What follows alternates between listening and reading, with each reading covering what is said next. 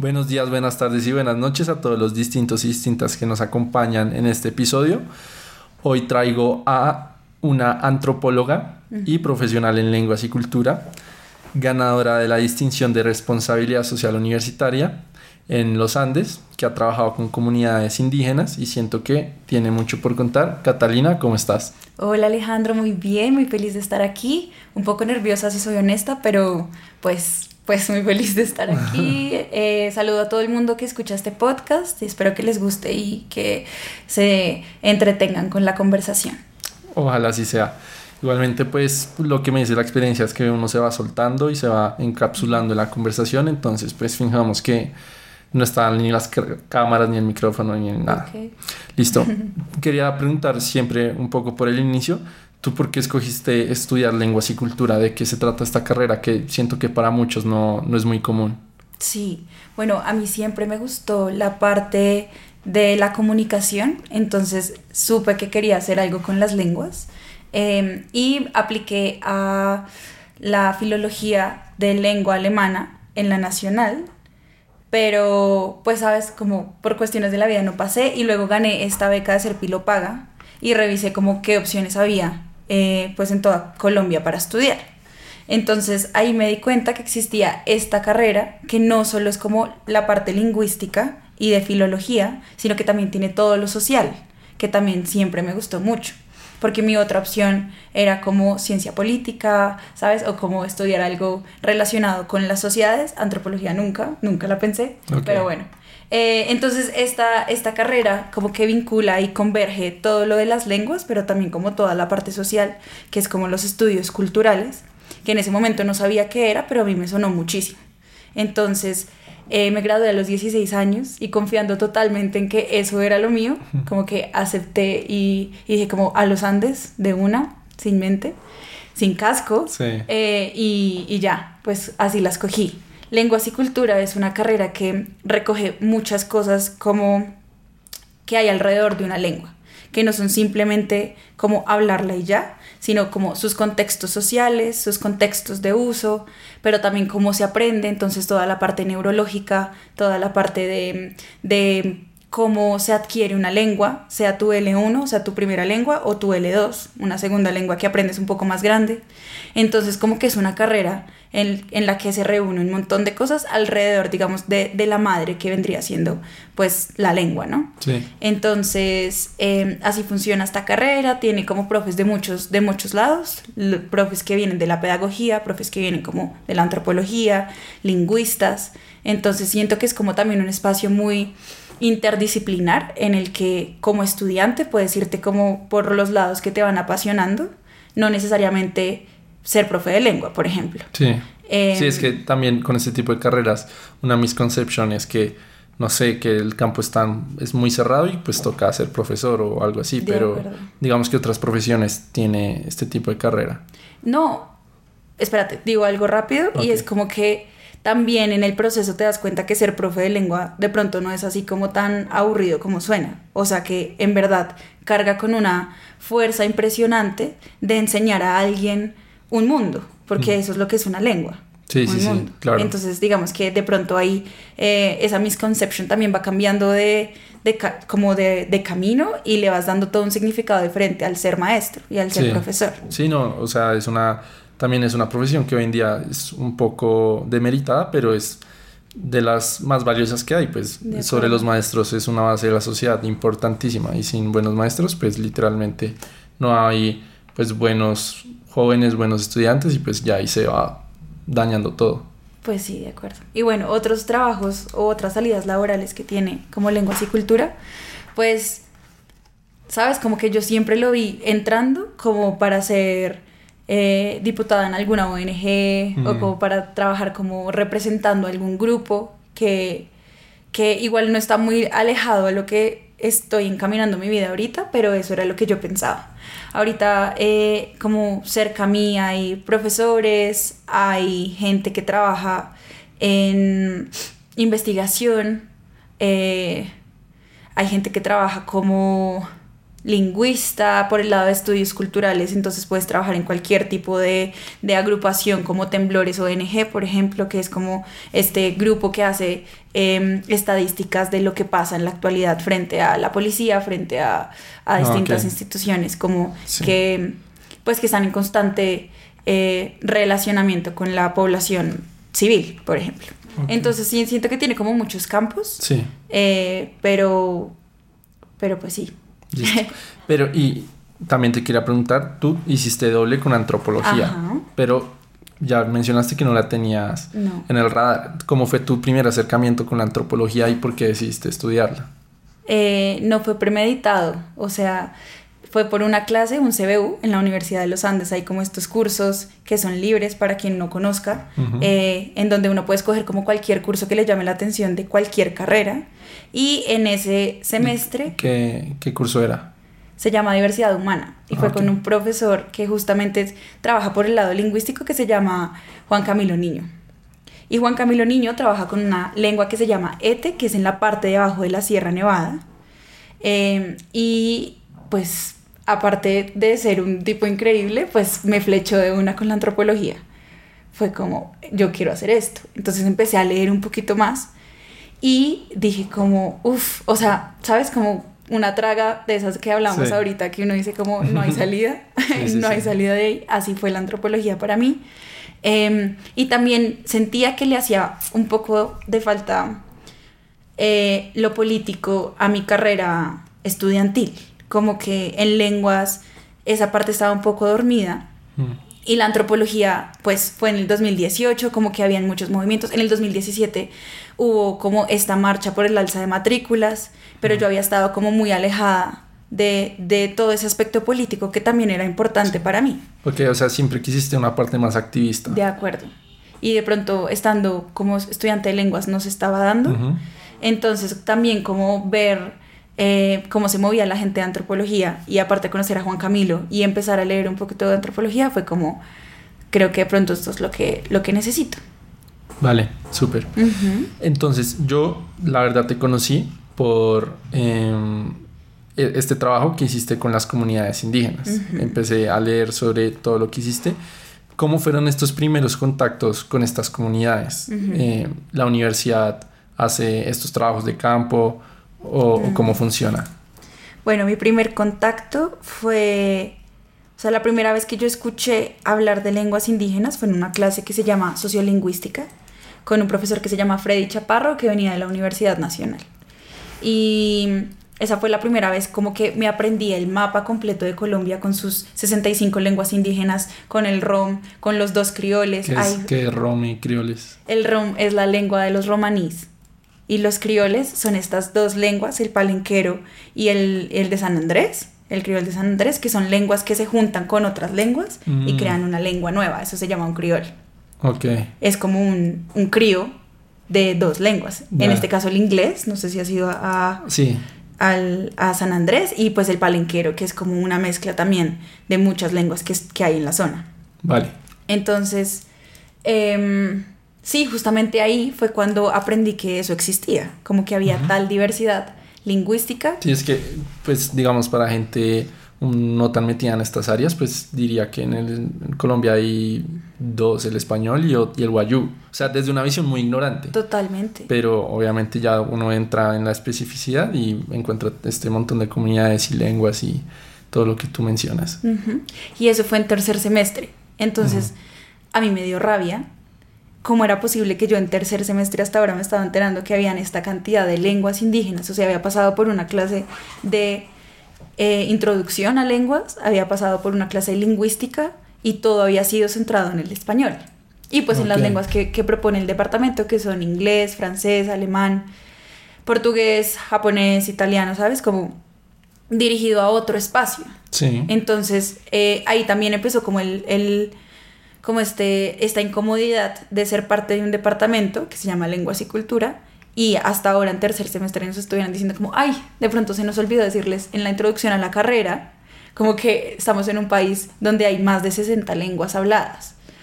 O sí, sea, sí es un favor. poco de meritorio para el mismo Mm. país en donde se está instruyendo la carrera, ¿no? De acuerdo, me, pareció, me parecía un poco ignorante también. Sí. O sea, como una apuesta un poco sesgada al contexto en el que estamos, como al contexto lingüístico. Sí, Y también un poco violenta al final, porque pues es un- un- en una universidad, en un espacio en el que se supone que debería ser eh, dirigido al, al aprendizaje y a la enseñanza de cosas importantes, pues que se esté ignorando algo así es como también violento, se me hace. Entonces eh, ahí me di cuenta de eso y fue como, uy, no, tengo que hacer algo al respecto, pero no había ninguna clase dirigida como al ámbito de lenguas en Colombia. Entonces eh, esperé y esperé hasta quinto semestre que llegó una profesora que es como mi mentora, mi ídola, mi todo. Ah, ¿Cómo se, se llama? Caterine Bolaños. ok. Y ella es una lingüista que se ha concentrado como en trabajar documentación lingüística con lenguas que están en peligro de extinción, ¿sabes? Como en peligro de, de- de morir o de dormirse. Entonces, eh, ella empezó a trabajar con una lengua que se llama Tinigua, que tiene solo un hablante. Y a mí me llegó por alguna Espera, espera, razón, espera. Un- una lengua que tiene solo un hablante. Una lengua que tiene y, solo un hablante. mm, ¿Y cómo funciona eso? O sea, el hablante la tiene que crear. El hablante la tiene en su cabeza, pero nunca la usa porque nadie, la, nadie más quiere aprenderla. Exacto. Pero, o sea, es una lengua antigua que solo queda una persona que lo habla o esa misma persona la inventó y pues por eso es la No, no, única. no, que- es una lengua que existía Ah, y que mucha gente hablaba, que el pueblo tínico hablaba, Mm, ok, ok, y se empezaron a morir Sí, y sí. nunca le enseñaron a sus hijos e hijas y quedó solo Sixto, que es una persona como que tiene muchos hijos pero nunca enseñó su lengua Ya. y es la única persona que la habla. O sea, Súper súper denso. súper denso y no es por acá para hacer una cuña publicitaria, pero el, el libro es muy hermoso porque el libro es como una historia de vida de Sixto, que se llama Sixto, el, el último hablante, y, y es hablar como también como va perdiendo, como todo lo que se pierde más bien Mm. cuando se pierde una lengua, o sea, es perder su, su espacio físico, su territorio, es perder su familia, o sea, va de, de la mano de muchas cosas la pérdida de una lengua. De hecho, eh, de ese tema quería ahondar mucho más adelante, pero si quieres lo tocamos de una vez. La pregunta así directa, ¿por qué es importante no dejar morir una lengua? O sea, no, desde una visión un poco más simplificada y utilitaria, ¿no sería mucho más fácil y rápido que todos habláramos la misma lengua, español, inglés, pues olvidarnos de estas que, que las hablan pocos? ¿No sería más eficiente? Hmm. Pues no, no sé, no creo. Porque, o bueno, de pronto sí sería más eficiente que todo el mundo habláramos una lengua, de pronto sería como full conexión entre todos y ya nadie tiene que Sí. pensar más. Em, pero así no somos nosotros los humanos, así no funciona la vida, o sea, no, eh, la diversidad es como dada por, por la misma vida, ¿no? Por la misma madre, hay millones de flores diferentes, hay millones de personas diferentes y lo mismo con las lenguas, entonces no siento, pues no sería natural que solo existiera una manera de comunicar. Claro. Eh, de pronto sería algo más artificial que seguramente muchas personas quisieran que existiera y ya no pensar ni aprender otras formas de comunicación, pero Sí. no creo no creo que sea la forma en la que existe el mundo. Pues no sé. No, de acuerdo, pues simplemente se puede ver el mundo, cómo se comporta y lo que tú dices. Es algo que en una utopía puede pasar, pero lo, lo que dices, incluso si todos hablaran la misma lengua, pues ya lo que pasa por regionalismos y diferentes zonas, pues se van adaptando ciertas palabras y siempre va a terminar en otra lengua. De acuerdo, se va, se va a cambiar también. Ajá. Eso que dices es muy importante porque digamos que algo, algo interesante de las lenguas es que empezamos a nombrar cosas Sí. y obviamente no todos los territorios son iguales. Entonces, pues las frutas que hay en algún lugar, pues van a tener que ser nombradas en ese lugar, como las que se dan, no sé, en África, que son muy diferentes a las que se pueden dar en Europa. Sí. Entonces, pues sí, desde ahí, desde ahí ya empezaríamos con códigos totalmente diferentes. Claro, pero entonces me gustaría ahondar porque es importante no dejar morir una lengua. Lo que tú decías con Sixto de que puede perder ciertas, ciertos aspectos, como específicamente que, que, que implica perder un- una lengua. Ujú. Bueno, eh, una lengua, como te decía, o sea, no simplemente es un código de comunicación, sino que es como un, un ser que carga como con significados culturales profundos. O sea, una lengua eh, carga con la organización con la manera en la, que, en la que la gente organiza su mundo. Entonces, la manera en la que entiende la realidad, en las jerarquías que tiene. De pronto estoy siendo un poco abstracta, pero una lengua, una lengua no es solo una lengua, ¿no? Entonces, es como cargar con una genealogía familiar, una historia territorial. Eh, la manera en la que tenemos en las lenguas ciertos sustantivos o ciertos adjetivos, así hablando del léxico, o cómo se forman las palabras o las oraciones en la morfología, digamos, que la morfología es cómo se forman las palabras. Entonces, ciertas, ciertas partes van primero, ciertas partes van después, y todo eso nos habla de una, de una manera de entender el mundo, de una forma como de organizarlo, em, de organizar las oraciones, por ejemplo.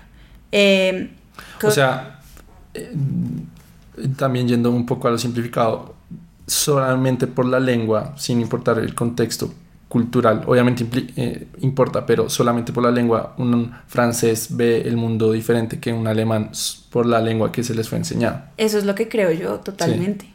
Sí, claro. Eh, eso lo decía como por, por mencionar a alguien.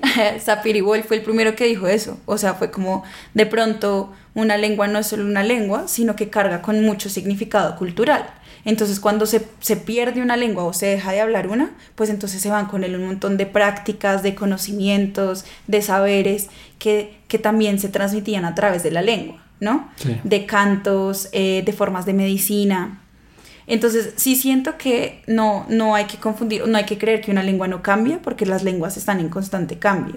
Entonces la idea de, de, de escuchar una lengua que esté en peligro no es como guardarla y tenerla quieta y que nadie la hable y que nadie la cambie, porque esa no es la idea, sino que justamente pueda em, usarse, porque pues, es, importante usarlas. o sea, no es pues importante guardarlas. Exactamente, no es importante como guardarlas y tenerlas ahí en el libro de la, de la Biblioteca Nacional, eh, que fue lo que creían, lo que creen muchas personas y muchos lingüistas aún, sino pues que se use, ¿no? y que se use justamente está conectado a la cultura, a las prácticas, a, los contextos en los que se usa.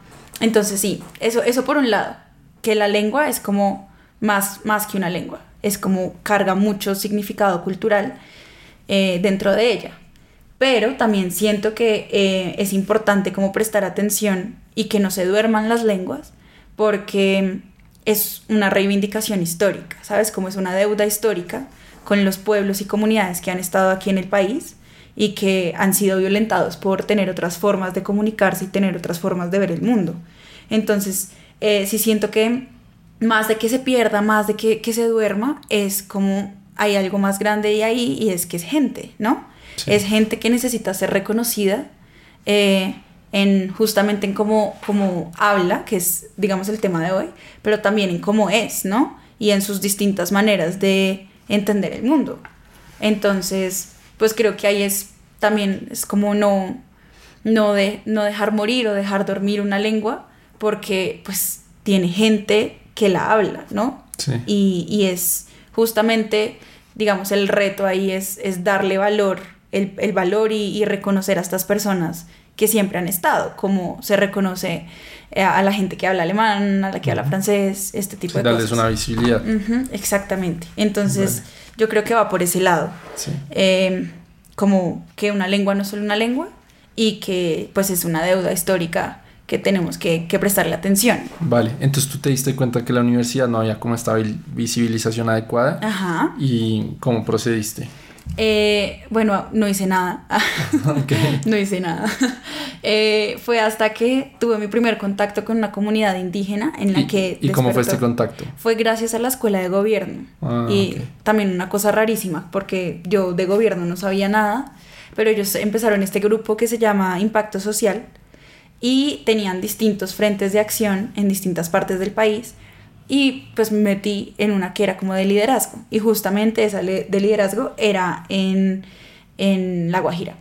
Entonces, pues ahí fui a La Guajira por primera vez y fue como, uy, no, qué locura, o sea, fue conocer un mundo totalmente diferente eh, y no lo digo en forma de como exotizar, pero sí es una realidad diferente a la que yo como mujer em, bogotana en la ciudad había tenido. ¿no? Claro. Dormir en hamaca, estar alrededor de- del desierto, eh, no con- tener con qué- paredes. ¿Con qué comunidad estuvieron? con los guayú.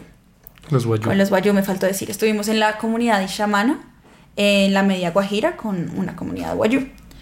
Y, y pues fue un choque total desde estas cosas que hablo, de, de lo primero que es lo experiencial, como lo vivido, que es como todo lo físico era distinto, em, pero también las formas de comunicar. Entonces viene ahí, en- entró la lengua. Sí. Entonces, entonces fue difícil como estar con un grupo de gente a la que no le importaba o- al principio, ¿no? Como, como aprender el código.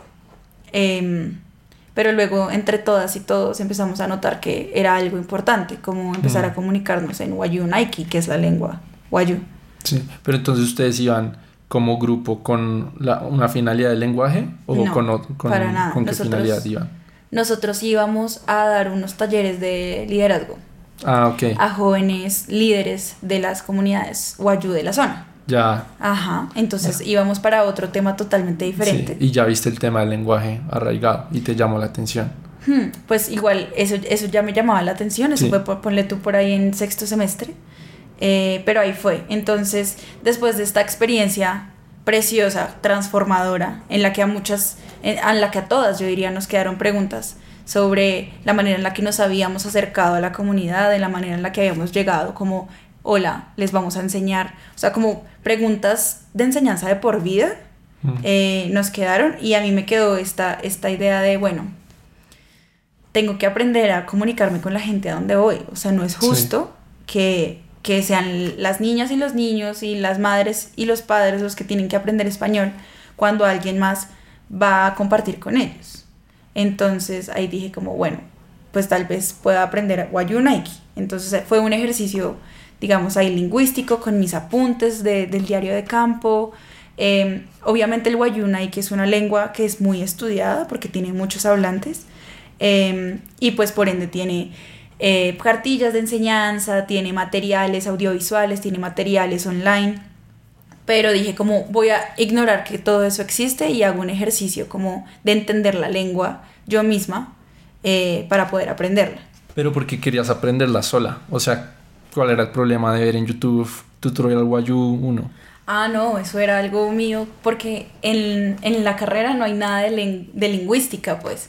Entonces, ¿cómo lanzarme a entender una lengua sin, como sin ver los análisis lingüísticos que han hecho otros? Ah, o sea, querías hacer un análisis muy, mucho más profundo. Pues no profundo, porque no sabía mucho, pero sí como un ejercicio de, a ver, cómo funciona una lengua de verdad. Mm. O sea, no, no o sea, no, no solo aprenderla para hablarla, sino pues Cómo un funciona. poco cómo funciona. Ya, Exactamente, fue como un ejercicio así. Ya, ya. Y lo presenté en un espacio precioso que, que amo y que honro con el corazón, que se llama el Semillero eh, de Ecología del Lenguaje, donde conocí amigos y amigas de por vida, que también interesados en las lenguas de Colombia.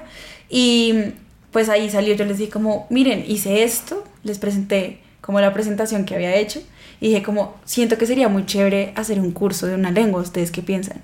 Y la profa que te contaba, Sí. Caterina dijo como, ay sí, hazlo. Pues ella es caleña, entonces dijo como, ay sí, hazlo. y, y yo como, ¿qué? ¿Cómo así? Dijo, pues sí, hazlo. O sea, me puso ahí de una vez como, pues, pues si quieres, Sí. hazlo. Y también fue como que creo que la primera vez que alguien como le dio tanto fuego a alguna idea que yo tuviera. Como, si lo quieres hacer, pues dale. Mm. Entonces, así fue. Como alguien creyó en esa idea y de ahí se empezó a desarrollar un, proyecto gigantesco que, que fue como la clase de Wayunaiki, la primera cápsula de Vale. la universidad. Sí, a- ahí va. Em, pero primero te quería preguntar sobre este primer contacto. Cuenta. o sea, solo fue un viaje a La Guajira y desde ahí ya empezaste con el proyecto de las cápsulas de aprendizaje. Pero en- entonces en esta primera ida, ¿tienes alguna experiencia o enseñanza muy vívida que te haya marcado y que quieras compartir? Pues tuve varias, tuve varias, a ver cuál se me ocurre. Yo estaba, una, una chistosa. Cu- Cuenta las que eh, quieras. Dale, dale. Una chistosa es que yo estaba en proceso de ser vegetariana en ese año. ¿Tú ahora eres Yo vegetariana? soy vegetariana. Ok. Pues en campo de pronto no puedo serlo tanto, pero yo soy vegetariana como en mi vida normal. Sí. Y estaba dejando de comer carne, pero entonces eh, en la comunidad las personas que nos recibieron dijeron como, bueno, pues son alguien especial, entonces vamos a matar un chivo. Pesado. Ajá. Y entonces mataron el chivito eh, al lado de, de la, de la enramada en donde estábamos. La enramada es este lugar, pues que está hecho de ramas, por eso se llama así. eh, en donde se reúnen como las familias, es como un comedor general. O sea, ahí no duermen usualmente, pero los invitados e invitadas duermen ahí. Entonces matan al chivito, o sea, por la mañana, o sea, nos levantamos con los gritos del chivo. Uy. Ajá. Y eh, obviamente después es una carne que se tiene que secar, entonces la despellejan y la secan y la dejan ahí al lado de nosotros. Y luego la sirven. Sí.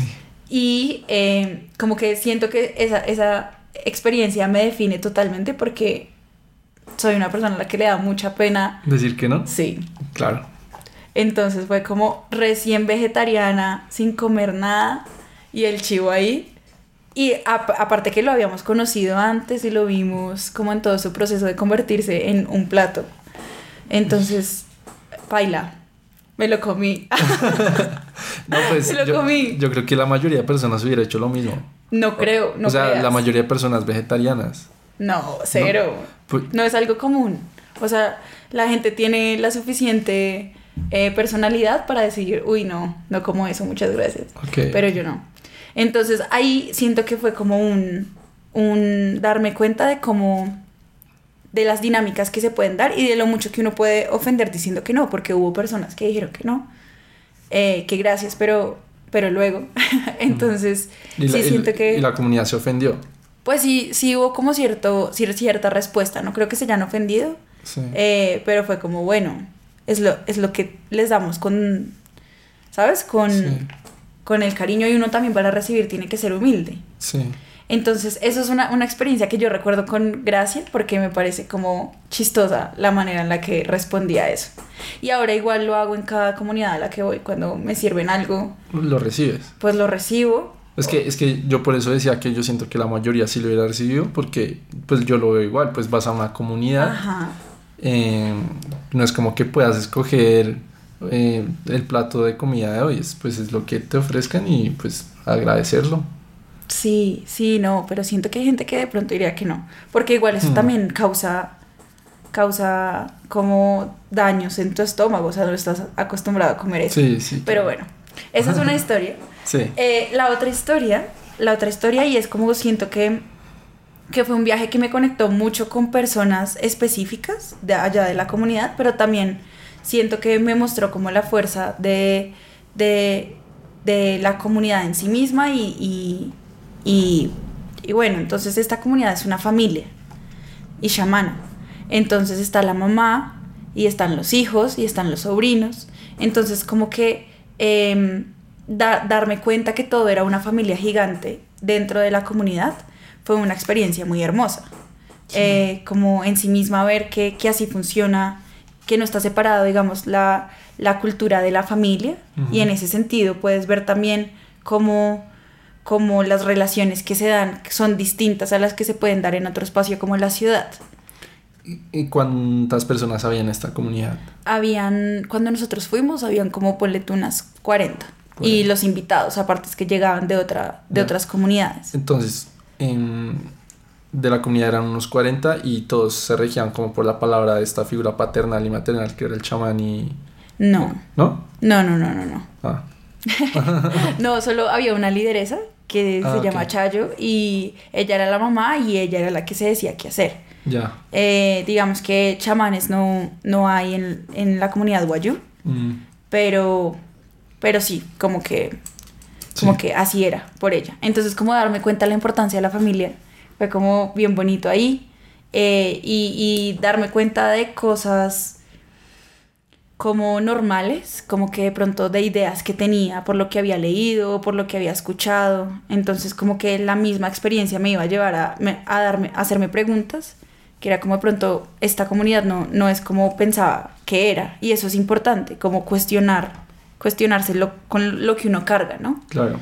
Em, una experiencia hermosa que tuve fue con- por el lado onírico, como de los sueños, y fue que una de las chicas que me recibió me dijo que se había soñado conmigo, y como antes de conocerme. Y justamente con esta niña eh, que tenía a mi misma edad, o sea, eh, con esta muchacha. O sea, la, la, la muchacha dijo que ella había soñado contigo. De acuerdo. Como que, que me dijera eso, Sí. me ató como. Me ató, pero no como una carga, sino como con una responsabilidad. Yo no sé por qué sentí eso así, pero eso es una experiencia que, como que tengo, que me gusta, o sea, que casi no cuento, pero que me gusta mucho, porque es como. De pronto de ahí nace como el querer responder de alguna forma, el querer corresponder con esta experiencia que tuve y estas puertas abiertas que me tuvieron. Em, eh, sí, a través de algo, a través de, de hacer algo importante. Sí. Ok. Entonces, a partir de todo esto, decides crear las cápsulas de aprendizaje. ¿Qué es una cápsula de aprendizaje? Una cápsula de aprendizaje es un curso de lengua indígena. Eh, por ahora indígena, ojalá pudiera ser de otro tipo de lenguas, pero eh, es un curso que reta los cursos normales de lenguas porque no está diseñado para, pues, para aprenderla así como tarea uno, tal. Hmm, el Algo que no contó Alejandro es que nosotros nos conocimos en clase de francés, entonces él sabe, él sabe lo que hablo. No, sí, como sí. tarea 1, parcial 1, ensayo 1, ¿sabes? Como así Sí. no es. Es a través de cómo se vive una lengua, que es justamente lo que estábamos hablando. Entonces, ¿dónde usas tú una lengua eh, allá en, en Ishamana? Pues cocinando, ¿no? ¿Cómo usas una lengua? Caminando, eh, cortando leña, cocinando el chivo, ¿sabes? Comiéndolo eh, en el comedor. Em, hablando del jepirra, que es este, esta idea como a dónde van la gente después de que muere, eh, caminando hacia enterrar un cuerpo, ese tipo de cosas. Así aprendes la lengua, así la vives.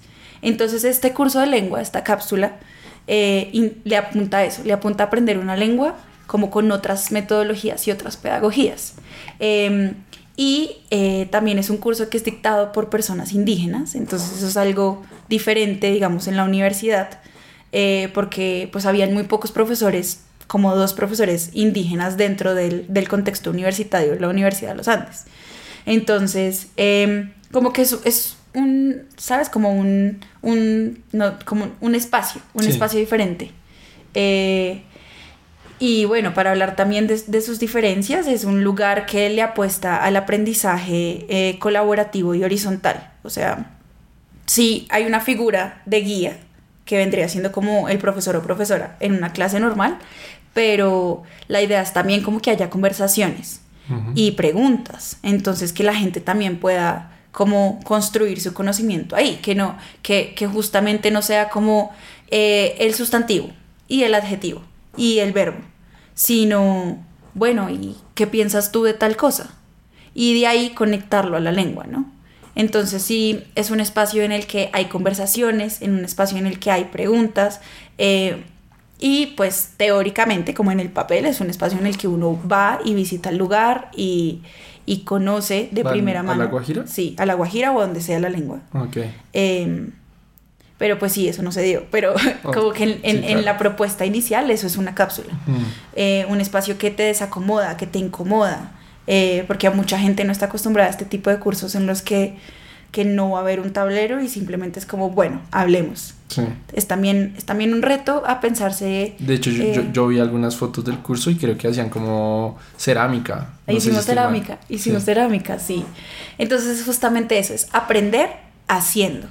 Aprender caminando, aprender preguntando. Y a veces siento que como estudiantes somos muy como aprender haciendo así y no.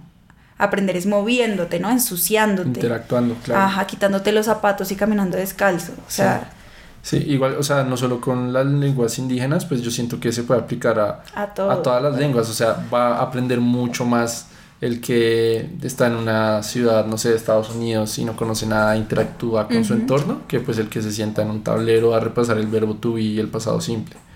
Eh, toda la vida va a aprender el que interactúa. De acuerdo, de acuerdo. Y aprende diferente, ¿no? Ujú. Entonces, Sí. como también como más una educación más, más humana y más como sensorial a la experiencia. Sí. Eh, y, y quería mencionar algo también sobre las cápsulas chévere. Ah, pero se me acaba de ir de la paloma. Tranqui. Pero entonces tú decidiste crear esta cápsula. Uno, cuando quiere crear un curso en una universidad tan grande, como lo es los Andes, uno por dónde empieza, o sea, uno dónde busca la ayuda, dónde busca los que van a dictar el curso, cómo hace el programa, o sea, ¿cuánto te tardaste en todo este proceso? Mm, pues después de que me lanzan al fuego y me dicen como, dale, hazle, hazlo, y yo, ay, oís, eh, pues bueno, tuve la suerte también de que en ese momento era representante del Departamento de Lenguas y Cultura, representante mm. estudiantil, y tenía contacto directo con la coordinadora y con la directora del departamento. Ana María, coordinadora, y la profesora Tatiana, de directora. Y fue como un mensajito. Eso suena fácil, pero no tanto. un mensajito como, hola, quisiera tener una reunión para hablar de un tema como representante estudiantil. Y listo, todo bien. Entonces ellas fueron como, dale, te damos tal día. E hice una presentación así, pues como, ¿por qué se necesitan cursos de lenguas indígenas en el Departamento de Lenguas y Cultura? Algo así. Y la directora es alemana, entonces, curiosamente, la gente de afuera a veces tiende a reconocer más las cosas que hay aquí que las mismas personas que estamos aquí. Claro. Entonces, por ese lado fue como fácil eh, como expresarle mi, mi, sentir de la necesidad que había de esos cursos y la coordinadora también fue como, dale, súper.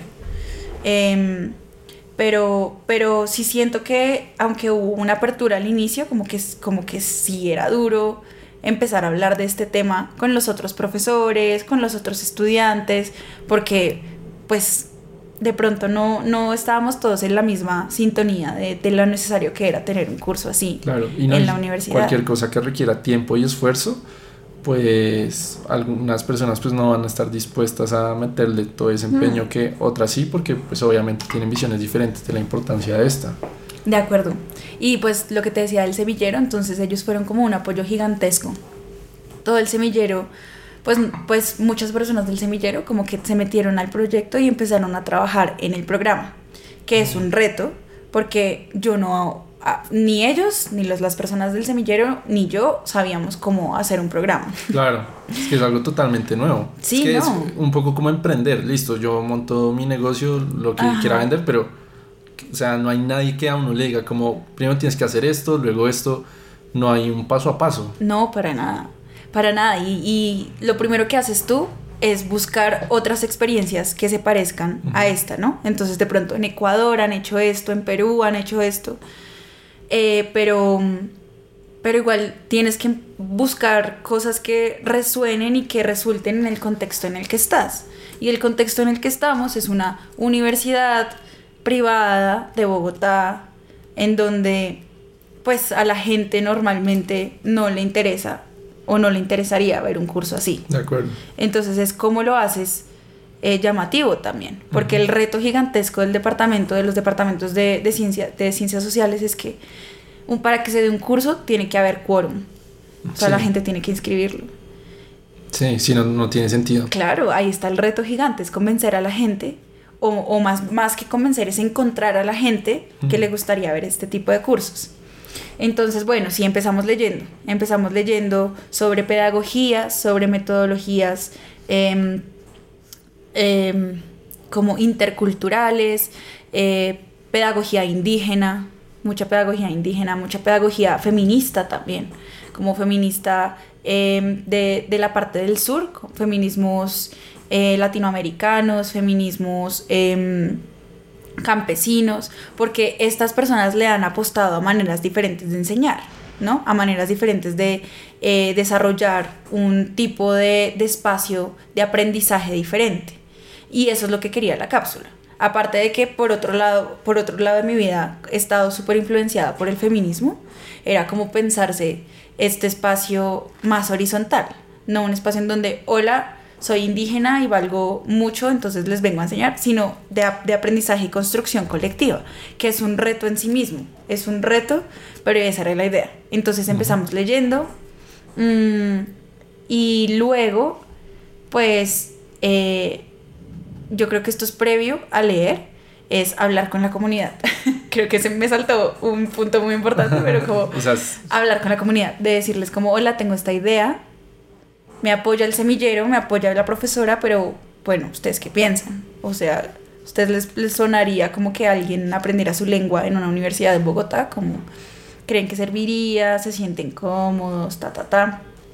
Obviamente fue una- fueron conversaciones largas y con distintas personas, pero al final como que llegamos a la, a la conclusión de que sí, de que sí, pero a su forma, Claro.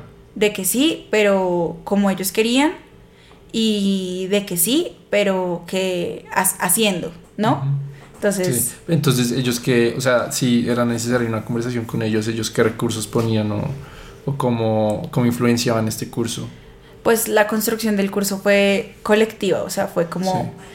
Sí. eh, primero escogimos a un profe, en- entre todos, como un profe que, que De la sería comunidad. de la comunidad, Claro. que sería quien da la clase, que fue el profe Alexander Gámez, increíble, de la comunidad de Chamana también. Y luego eh, con él fue la construcción del programa. Esto pasó, ponle tú, en el 2022, o sea, estábamos en media pandemia. Entonces, pues él allá era el que tenía la responsabilidad de hablar con su mamá, de hablar con sus tías, de hablar con los niños, porque él es profe de colegio. Entonces, y mostrarles eh, cómo iba el programa. Entonces fue un proceso lento, Mm. eh, pero siento que se hizo como se tenía que hacer. Sí. Como preguntando eh, Sí, siempre siendo muy respetuoso y yendo, con, ajá, con todo. y yendo, digamos, a donde está el conocimiento, como a las madres y, y a, y a los niños. Entonces era como, ¿qué te parece si enseñamos a tejer? O sea, y ellos, dale, sí, ¿qué necesitamos? ¿Con qué tema lo unimos? Y así. Entonces fuimos creando como estas, primero lo que hicimos fue una selección de prácticas con Alex, una selección de prácticas y con un compañero que se llama Simón, Simón González, que él también era del semillero, entonces una selección de prácticas. Entonces, tejido, em, cocina, em, cerámica, caminar, vestido, cómo se construye. Entonces, una selección así y luego una selección de temas de lingüística, pues de la lengua. Entonces, cómo saludas, las partes de la casa, la- eh, cómo digo mi familia eh, y este tipo de cosas y empezamos a tejer desde ahí. Ya. Entonces, eh, por ejemplo, la casa la podemos ver con sustantivos y luego tejido lo podemos ver y aprendiendo colores. Y entonces así empezábamos como a, a relacionar lo cultural y lo lingüístico, que era justamente a lo que le apuesta la cápsula. Sí, súper bonito. Entonces, desde el momento en que tú decides, eh, voy a presentar esta idea al departamento hasta que se lanza la cápsula, ¿cuánto tiempo fue? Eso dura un año, Un año. dura un año. Vale. Y Alex vino desde La Guajira a vivir en Bogotá a enseñar el, el curso. Mm. Sí, el curso fue vir- virtual, pero igual Ah. Alex vino a Bogotá y dio el curso desde acá. Así fuera virtual, nosotros íbamos a la universidad y... y ¿En qué curso, en qué semestre se dio por primera vez el curso? La primera cápsula de Wayu Nike se dio en el 2021, en el segundo semestre del 2021. Ok. Y, y pues eh, eh, decirlo así es como, ah, se hizo, ¿sabes? O sea, como, Sí. uff, No, yo la claro. verdad pensé, pensé muchas veces en que no, no íbamos a poder, Ujú. porque era cosa tras cosa, era que se aceptara, digamos que el camino de un curso es que se acepte primero en el comité. Ujú. Entonces era presentarlo a un comité, que la gente leyera el curso y dijera si pasa o no. Y no es cualquier gente, son los profes del departamento. Entonces, Sí, que son un poco más tradicionales, me imagino. Pues que, que tienen cierto tipo de, yo no sé si tradicionales, pero que tienen como eh, cierto tipo de criterios para que pase. Claro. Entonces el programa sí o sí tenía que tener esos criterios, tenía que tener una manera de calificación, Mm. tenía que tener unas actividades, tenía que ser un- tener unas lecturas. Entonces, pues nosotros apostándole a lo, a lo distinto y pues también metiéndonos ahí en el sistema, como, uff, ¿cómo le metemos lecturas cuando queremos que la gente pues cocine yahaushi en la casa? O sea, es como yahaushi, que es como esta avena, pues, o sea. ¿sabes? Es como, sí, claro. es, es como una mediación, una, una traducción Sí. de lo que queríamos hacer, eh, también como metidos en, en la universidad. Sí. Que, que Sí, obviamente un curso tan distinto que propone ciertas actividades, lo que tú dices, interacción con el mundo, a una universidad pues un poco tradicional de pues lo que tú dices, tablero, cuadernito y aprender. Obviamente es un choque un poco abrupto. Sí, sí, sí, sí, de acuerdo. Entonces, eh, pues eran así como escaloncitos. Sí. El primer escaloncito era el comité y luego el otro escaloncito era eh, coordinación y luego ya el último era que la gente lo inscriba. Y si después de pasar todos esos pasos, la gente no lo inscribe ahí, No le dan. o sea, el trabajo de un año no lo, no lo dan, sí, o sea, imagínate, o sea, es decirle no solo a Alex, sino a su comunidad, a toda la gente que estuvo envuelta en la construcción del programa, este semestre no va a ser de pronto el próximo. Qué estrés. Eh, Era estresante. Obvio. Además que estamos en pandemia y yo acabo, no, todo me afecta al triple, Sí. obviamente. Y pero me imagino que eran ustedes buscando a la gente por donde fuera Pues de sí. metan esto, o sea, Hicimos una, una campaña fuerte de, de propaganda, nos Sí. ayudó mucho ahí el departamento. Una mujer que se llama María José, que era la gestora en ese entonces de, del departamento de lenguas y cultura, ella se puso la 10 y nos ayudó mucho, como que lo publicaron mucho. Las redes también sirvieron para eso. Y creo que otra, otra cosa que lo miro en retrospectiva y de pronto sirvió fue haber empezado con una comunidad, eh, digamos, tan grande como es la, la Wayuu. Como que la gente sabe quiénes son los Sí. Wayuu. No Sí, sería sí. como si yo te digo, como hay lengua de lengua mi, eh, Namtric. así Tú ni me vas a idea. decir como... Idea. No en eso. Exacto. en cambio con el Wayuu era, bueno, la gente conoce esto y, y de pronto la mete. Sí. Ese momento de inscripción fue tensionante, necesitábamos 20 inscritos y tuvimos, de hecho, el máximo era 30 y cumplimos ese máximo y la gente la metió por conflicto de horario. O sea, tuvieron más de 30. Tuvimos 34 estudiantes en nuestro primer Buenísimo. curso. Muy reconfortante. No, y, y en el departamento nos decían como, esto no, esto no lo esperábamos. Sí. Como, bueno, además que era- es un profe como indígena y la gente tenemos estas concepciones de lo que tiene que ser un profe también en nuestras mentes. Mm. Entonces fue como, wow, de pronto, de pronto sí estamos haciendo algo, algo Mm. importante. Pero sí, o sea, me imagino lo reconfortante de que el trabajo de todo un año, pues tú veas que en verdad a la gente sí le gusta, que era el objetivo.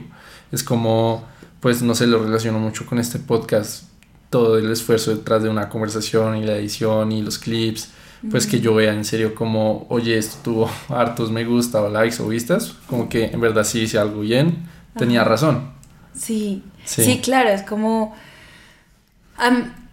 además que como las expectativas que ya, ya teníamos frente a esto eran, eran grandes, como poder decirle a Alex, mira, vas a tener un trabajo en una universidad como la Universidad de los Andes. Era, era, era que habíamos metido sueños y esperanzas también ahí, como Claro. en, en, en la cacerola. Entonces era como tenía, tenía que cocinarse, ¿sabes? Como que Sí. tenía que lograrse y, y se hizo. Y eso fue muy lindo, pero luego era como el curso, ¿sabes? Sí. Ahora hacer el curso. Entonces era como nervio tras nervio tras nervio ¿Tú, porque... tú en la cápsula atendías a la clase como una estudiante o como instructora?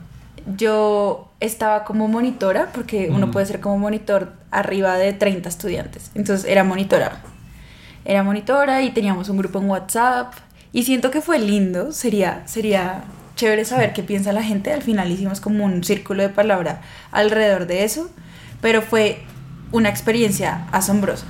Fue tanto para Alex como para los estudiantes, como para quienes estábamos en el semillero apoyando el curso.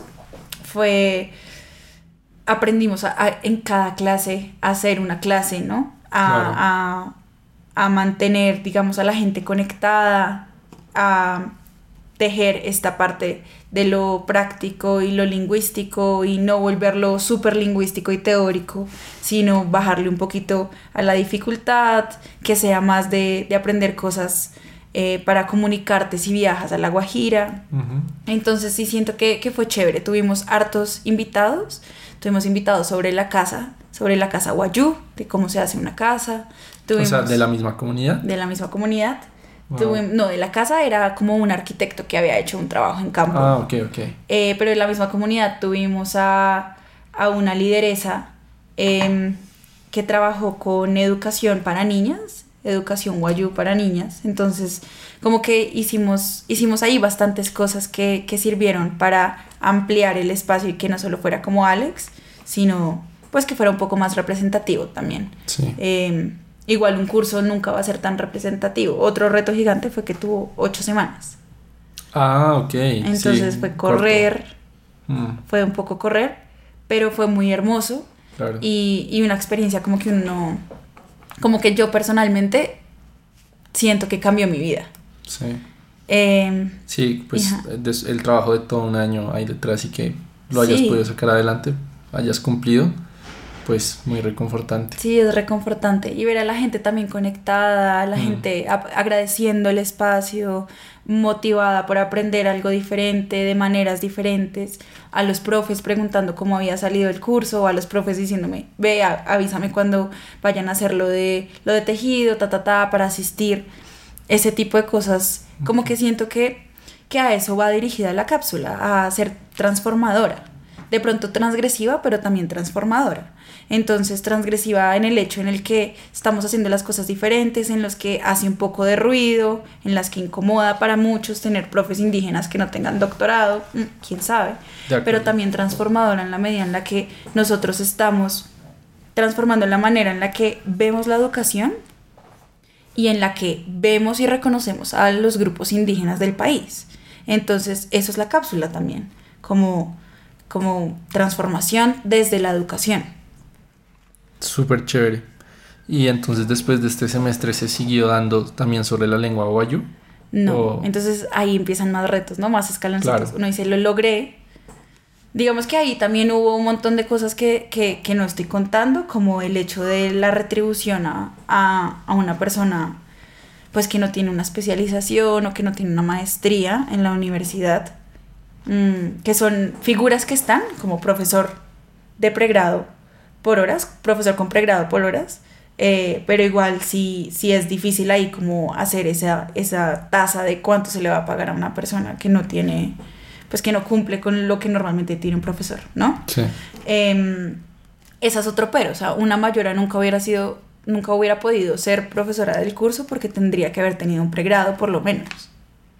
Entonces ahí Mm. nos vamos dando cuenta como de las, pues al final, cómo funciona la academia en general, ¿no? Sí. Y Sí, los la- de las espacios. limitaciones. los Pero espacios es, es que sí, son dos ámbitos que son muy difíciles de mezclar porque obviamente para una lengua guayú pues el profesor no va a necesitar un pregrado o, cosas así que la academia te lo exige en otros contextos.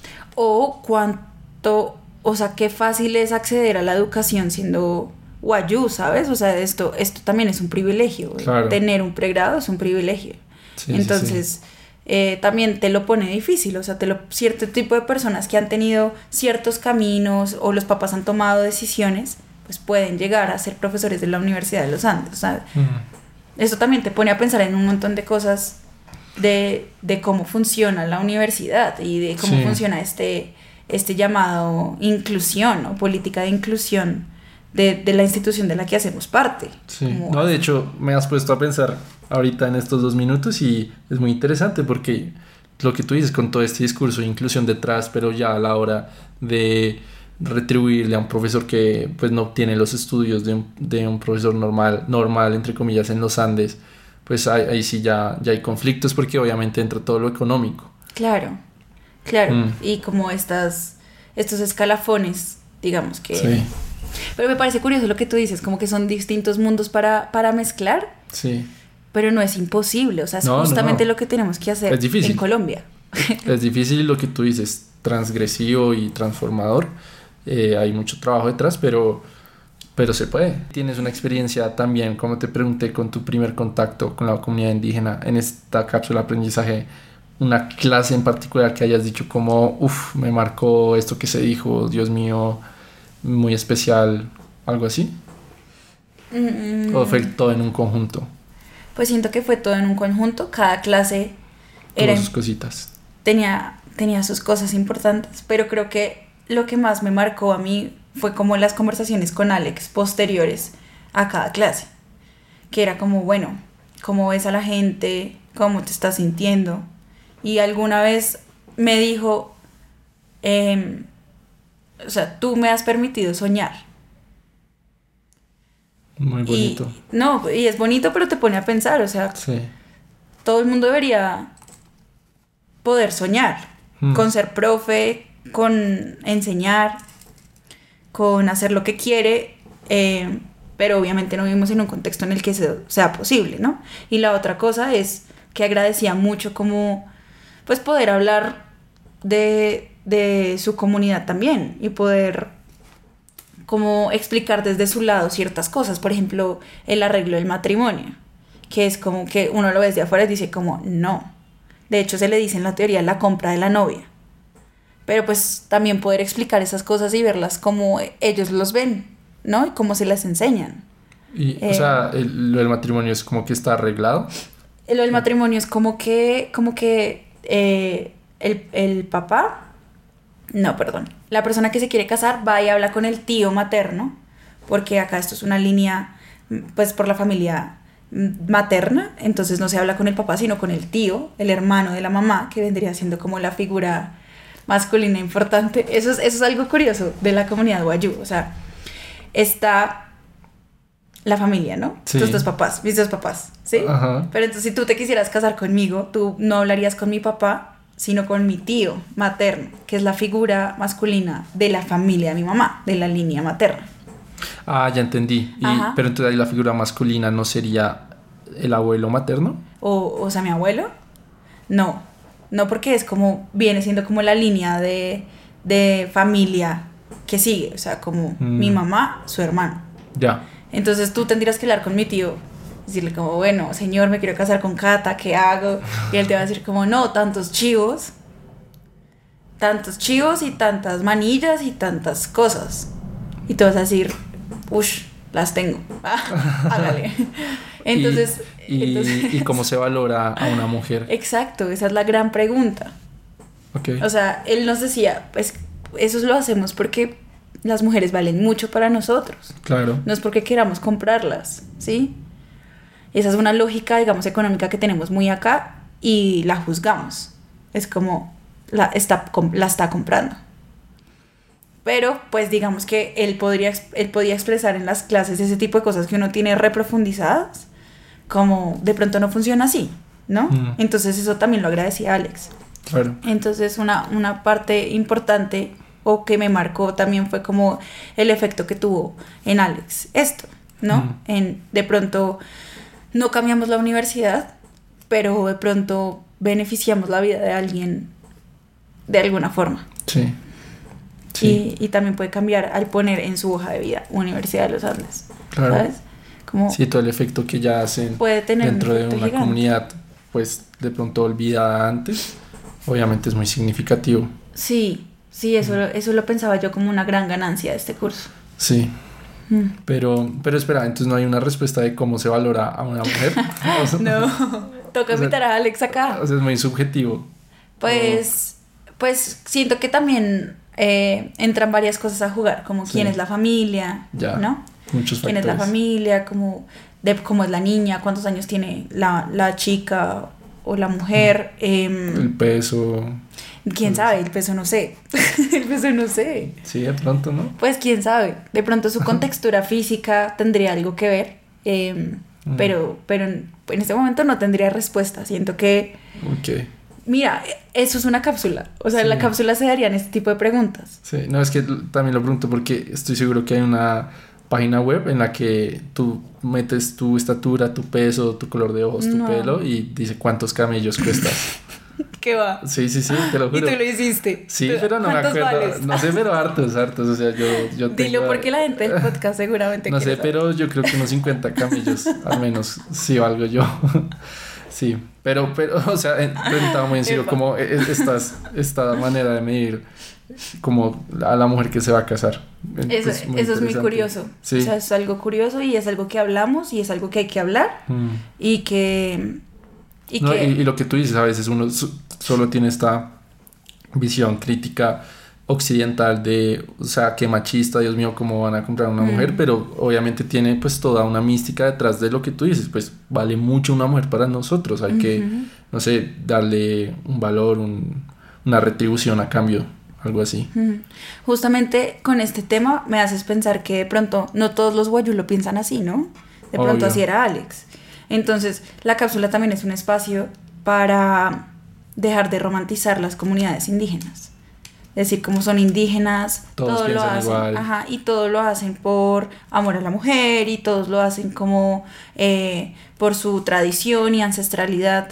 Tampoco es así. Entonces, lo que permite la, la cápsula es también, y con los invitados que tenemos, y con los videos que tenemos, y las películas que tenemos, es bueno, estas personas son personas, ¿sí? Sí. O sea, tienen conflictos y buscan maneras de arreglarlo y se equivocan y eh, hay líderes que saben liderar y hay líderes con otros intereses. Así es, digamos, Mm. son personas. Sí. Y eso también es importante, como que, o sea, justamente ese es el objetivo, no, Sí, ponerle cara a una comunidad indígena y no, no tratarla como algo general. De acuerdo, sí. Es Alex, no es un guayú y ya. O sea, es Alex, tiene es este una pensamiento. persona, una Ajá. línea familiar, exactamente. Em, y, y eso es importantísimo para todo el mundo que se está formando, Sí, así, así quiera trabajar como comunidades étnicas o no, es entender que son personas, que somos personas. Sí. Ah, y, y pues partir desde ahí, ¿no? Entendiendo la diversidad inmensa, como que estamos nosotros en un pedacito nada más del mundo, de nuestro país, y, y de ahí empezar como a abrir la mente y entender como desde, desde otros puntos de vista. Em, pero Ok. sí, eso es importante. Entonces se impartió en el 2021-2 y de ahí, 2021-2. en, de ahí en adelante, ¿qué pasó? De ahí en adelante eh, empecé a trabajar con un- una persona que se llama Gabriel. eh, y Gabriel eh, dirige el semillero de etnolingüística en la Universidad de los Andes, que es un semillero eh, dirigido a estudiar la lengua ambera, en Ambera Chamí, que se habla en Antioquia. Entonces, por, por comunidades indígenas de por una comunidad, ajá, Ok. no, por una comunidad que se llama la comunidad de Embera. Ah, ok. Pues un pueblo, el pueblo Embera. Ujú. Entonces, em, él dijo como, oh, Kyokata, yo vi que hicieron este... Él no es paisa, él no es paisa. Eso te iba a decir como que tú arremedas el acento de cada persona de la historia. No, él no es paisa. Pero dijo, ¿qué hubo? Vi que hicieron un curso de Wayunaiki, ¿qué tal hacer uno de Embera? Y yo le dije, de una, o sea, como Chévere. de cabeza. Y empezamos a hacer el curso de Embera. Mm, y entonces postulamos para ese año tanto el curso de Wayunaiki como el curso de Embera. Y pues salió el de el de Embera porque el de Wayunaiki ya se había dado. Entonces fue como no se puede repetir un curso. Esa es otra cosa. Un poco como rara. Y Sí. es como que aún no es un curso instaurado, es un curso optativo, es un CLE, un Ya. curso de libre elección. Y por ahora, pues solo se puede dar una cápsula al semestre. Lo que. ¿Al semestre o al año? No, por ahora el semestre. Ok, ok. Pero pues uno se demora haciendo el programa Mm. de una cápsula. Sí, O sea, pero no el de, el de Wayu ya lo tenía. Ya tenían el programa. pero no lo aceptaron. Pero raro. Sí, también es raro. O También sea- es raro porque, pues no sé qué tan, cuáles sean las concepciones del, del departamento, pero pues eso también lo pone a pensar a uno, o sea, Sí. con qué tanta em, como constancia quieren los cursos, eh, también el, el presupuesto Sí. de una facultad, ese tipo de cosas. Ya. O sea, entonces el siguiente semestre pasó el Embera y el Wayu no. Exactamente, no fue el siguiente semestre, sino en 2022, el año pasado, el segundo semestre del 2022, o sea, después de un año. Ya. Pasó, pasó el curso de Embera y se dio la cápsula de Embera. Y, y fue duro decirle a Alex que no iba- Claro, fue durísimo. De nuevo, uno carga con, con expectativas y esperanzas al trabajar con personas, es normal, Sí. es normal. Em, entonces sí, así fue, pero el curso de Embera fue fantástico. Otra experiencia muy diferente porque es un- una lengua diferente, uy, una lengua diferente, un grupo diferente, pero asombroso, asombroso. Ahí tuvimos a, a una profesora que se llama Marcela, Marcela Tobón Yagarí. eh, También de la comunidad de Embera. de que la vino. comunidad de Embera. Y este ya era presencial. Este ya fue presencial, fue de 16 semanas, como que hicimos ciertos cambios para hacer la bien. postulación del curso. Y, y a ella la acompañó la, su mamá, Eulalia Yagarí, que es una lideresa en Verachamí, pues de, mucha, de, de mucho conocimiento y mucho tiempo trabajando. Entonces fue un curso genial. Y aparte de eso nos apoyó un chico que se llama Diego Yagarí, que es profesor de lenguas, los tres hablantes de Embera. Y de ahí pues dimos un curso fantástico. Como que em, Marcela es abogada, entonces pues teníamos mucho el lado pues político y, y de derechos de reivindicación de las comunidades indígenas. Em, y teníamos también pues el, la parte que estaba pasando de migración en Bogotá con el grupo, pues con la comunidad en Vera. Sí. Entonces em, pudimos tocar estos diferentes temas. Algunos fuimos a, al, Parque Nacional a visitar a los grupos. ¿Dónde estaban estos grupos en esa época? Entonces, como que la cápsula también es un, un espacio que responde a, a lo que está pasando, ¿no? A un contexto social. Y eso es importante, Sí. es como conectar los procesos educativos a, a lo que necesita la gente o a lo que necesita comunicar la gente o, o necesita hablar la gente. Entonces los temas que tuvimos en la cápsula eh, en Vera fueron, em, por ejemplo, la familia o los trans dentro de la comunidad en Vera, que es un tema eh, pues amplio y, y tuvimos invitadas e invitados. em, Pero, o sea, es algo común dentro de la comunidad. en pues no común, pero la población trans en Vera es muy conocida y es muy activista. Entonces era importante como hablar de de pronto los retos que se dan también frente al género dentro de las comunidades indígenas. O sea, si, si ahorita es difícil, me imagino que en una comunidad indígena es el triple difícil Pues para un trans. depende, depende. En algunas digamos que eso es normal, en, en Colombia no, pero pues se ha visto que en otros grupos indígenas del mundo sí. Pero sí, o sea, son preguntas que uno no sabe, o sea, uno, uno no Sí. sabe nada. Sí, Entonces, sí, pues sí vale la pena preguntarse porque son personas que existen. ¿no? El tema de la mujer dentro de la comunidad en Vera fue otro tema. Eh, vimos eh, la ubicación política, la historia, la, la ubicación, perdón, geográfica, eh, la historia política. eh, ¿Qué más vimos? Chamanismo, ellos sí tienen chamán, se llama el Jaibaná. Eh, entonces, jaibanismo vimos, vimos cocina, eh, vimos artesanías, Sí. aprendimos a hacer collares. Entonces, como que, de nuevo, desde la práctica, desde el hacer, aprender. Y, y fue un curso maravilloso. Ah, yo, yo ando enamorada de las cápsulas porque son espacios increíbles en donde se dan relaciones y preguntas que no se dan en otros espacios. Em, y otra cosa chévere de las cápsulas es que no son solo cursos para gente antropóloga o de lenguas, sino que ahí cae todo el mundo.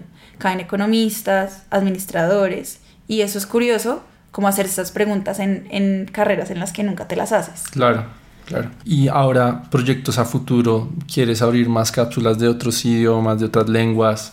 ¿O qué planeas? ¿Ahorita en qué estás? Pues mm, hay varias cosas. Tenemos una cápsula para el próximo semestre. eh, es una cápsula de Kamsra. El Kamsra es una lengua del grupo Kamsra eh, que está ubicada al sur del Putumayo, al, no, al, al norte del Putumayo, en el Valle del Sibundoy. Y eh, pues a- ahí va a estar como, pues de nuevo, un reto porque necesitamos cumplir con Sí. las inscripciones. 15 inscripciones son ahora. Entonces como esperar hacerle la mayor como publicidad posible y que se pueda dar el curso. Y la idea es que eh, los cursos como no pueden ser instaurados aún en la universidad, como que haya una línea de lenguas indígenas o de lenguas colombianas dentro del departamento, entonces por ahora pues funcionar con lo que tenemos, ¿no? Sí. Entonces un curso anual o un curso semestral de, de una lengua diferente. Mm, y, y sí, pues esperar que las personas y el interés siempre esté ahí, como que hayan 15, con 15 personas que estén interesadas, yo creo que ya es algo gigantesco. Y proyectos a futuro, pues me gustaría seguir trabajando con lenguas indígenas. Ahorita estoy en un, en un proyecto con la comunidad Iku, Arhuaca, de la Sierra Nevada de Santa Marta. Mm, entonces, pues el sueño es tener una cápsula de Iku, que podamos eh, como acercarnos a la sierra desde la lengua. Em, y, y algo muy chévere es que cada vez somos más personas que estamos haciendo trabajo con lenguas. Eh, en la Feria del Libro hubo de hecho un evento del Ministerio de Cultura en el que fueron cancuamos y muiscas a hablar de, de la revitalización de la lengua. Eh, se están moviendo proyectos para sacar material educativo para la enseñanza de lenguas como el huitoto. Entonces es como hay muchas personas moviéndose Sí. y eso es muy esperanzador. Como que estamos, está, es el momento para hacer cosas, Mm. eh, no por, porque se vaya a morir una lengua, sino porque hay que ver lo que hay, hay que visibilizarlo y, y buscar las estrategias para hacerlo. Entonces, como al, al pillarnos que hay tantas cosas moviéndonos, o sea, moviéndose y personas moviéndose por este tema, eh, con dos compañeros, se llaman em, Estela eh, y, y Simón, que es justamente el que te decía, con Estela y Simón, entonces eh, dijimos, pues es, parece necesario como juntar y vincular estos proyectos que se están dando alrededor del país. Y nace la idea de una red o de, de vincularnos y conocernos para saber qué estamos haciendo y así apoyarnos. Entonces sale, sale la idea de la red y le ponemos un nombre muy aburrido, Red de Disertación Lingüística, no, Red de Disertación de Diversidad Lingüística en Colombia, por ahora. Eh, le vamos a cambiar el nombre. Sí, o sea, lo que es, nada creativo. nada- Gracias. Sí, no.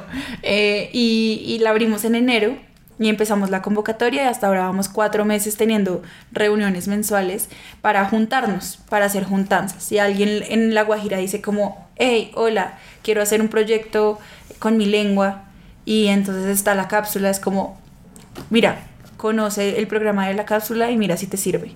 Ok. O alguien está haciendo algo con lenguas chocó y le sirve el análisis que se hizo con la familia, la familia de lenguas. Le sirve el análisis que hizo esa persona para trabajar con lenguas, no sé, andinas, nada que ver, pero bueno, hágale. O nos enteramos ¿Y de... todo esto es en alianza con universidades? No. O- ah, ok, por No, es, es personas como interesadas. Ya. Siento que parte de, de la red, eh, de lo que la red le apuesta es como salir un poco de la academia Sí. Eh, y hay gente que está haciendo cosas con lenguas que nada que ver con las universidades. Entonces, bueno, ver también eso, eso que es y, y pues que se está moviendo, que se está haciendo y pues estar conectados, ¿no? Conocer, conocernos entre nosotros, que de ahí, ahí está la fuerza, como algo importante con los temas de, de, de trabajar con gente, es darse cuenta que lo comunitario es lo más poderoso lo individual casi no lleva a ningún lado. Entonces, pues si más gente conoce la cápsula, si más gente le, le mueve a las lenguas, pues más fuerza tendrán. Claro. Políticamente hablando, o sea, para, para un, no sé, una política pública de lenguas, Sí. eh, o para cursos de lenguas en todas las universidades, o para lo que yo me sueño, que es como cursos de lenguas dentro de los colegios. Como que sí tengamos que ver inglés, pero que también tengamos que aprender este mapa del que te hablaba al inicio, Sí, sí, sí. de la cantidad de lenguas que hay.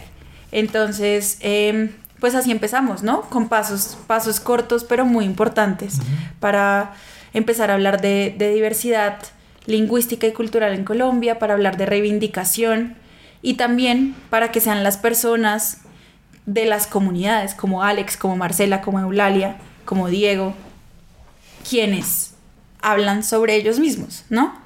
Y que el resto seamos como tú con este podcast, un medio, un medio para visibilizar, porque eso somos, ¿no? Sí.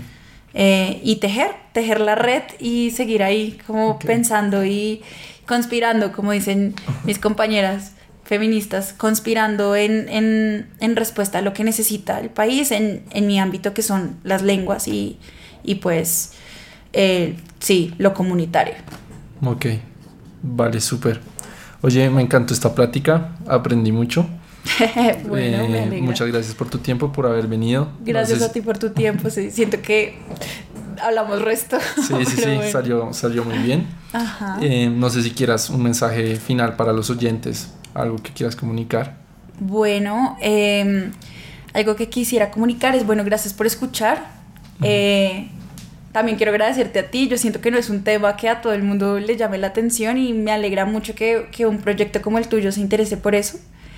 Y un mensaje sería em, como desde el espacio del que estemos, como hacernos, hacernos la pregunta de, em, de bueno, ¿qué puedo hacer yo por, no por comunidades indígenas per se, sino como por eh, pensarnos un mundo más colectivo? Siento que ahí iría mi reflexión, como, em, sí, desde, desde la economía, desde la antropología, desde la psicología, como cada vez más, digamos, se puede hacer esto colectivo y siento que la respuesta es a través de la educación.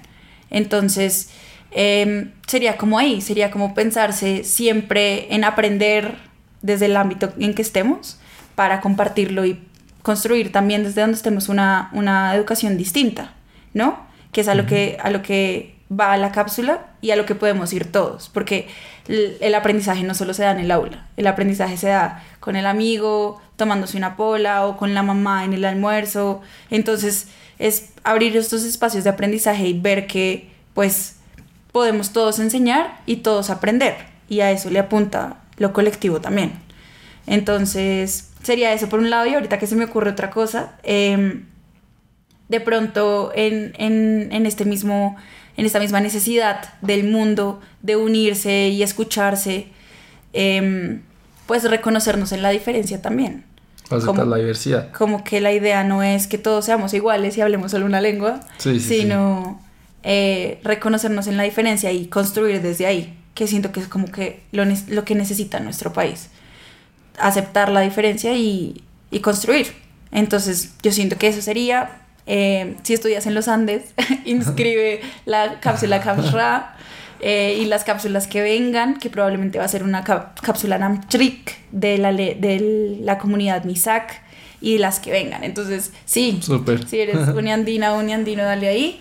Eh, y si eres de otras universidades y quieres abrir cursos indígenas, pues de una, o sea, no lo pienses, como que lo necesitamos en todos los lugares y la idea es que esto sea replicable. Súper. ¿Cómo te pueden contactar en caso de que quieran abrir una lengua? ¿Abrir una lengua o EPA? Sí, Eh, sí, sí. eh, ¿Por un dónde te de pueden lengua. contactar? Pues mi pues tenemos un correo, tenemos un correo de la red, yo creo que podría ser por ahí. Se llama red de disertación lingüística arroba gmail.com. Ok. Por ahí me pueden escribir o por mi Instagram, Arroba. arroba cat.tropica. Listo. Perfecto. Pues nada, muchas gracias. ¿Cómo se dice chao en Wayu? Hasta luego. Uy, o gracias más bien. Gracias. Anaya Watsehe en Wayu. Anaya, ¿Qué? Anaya Watsehe. Anaya Watsehe. Epa. Ah, ¿Eso es gracias? Eso es gracias. Y nos Ana- vemos. Anaya Watse- Watsehe. Anaya Watsehe. Eh, y ¿Y chao, chao. Chao, gracias. Súper. Uf, siento que hablé mucho, discúlpame. Nada.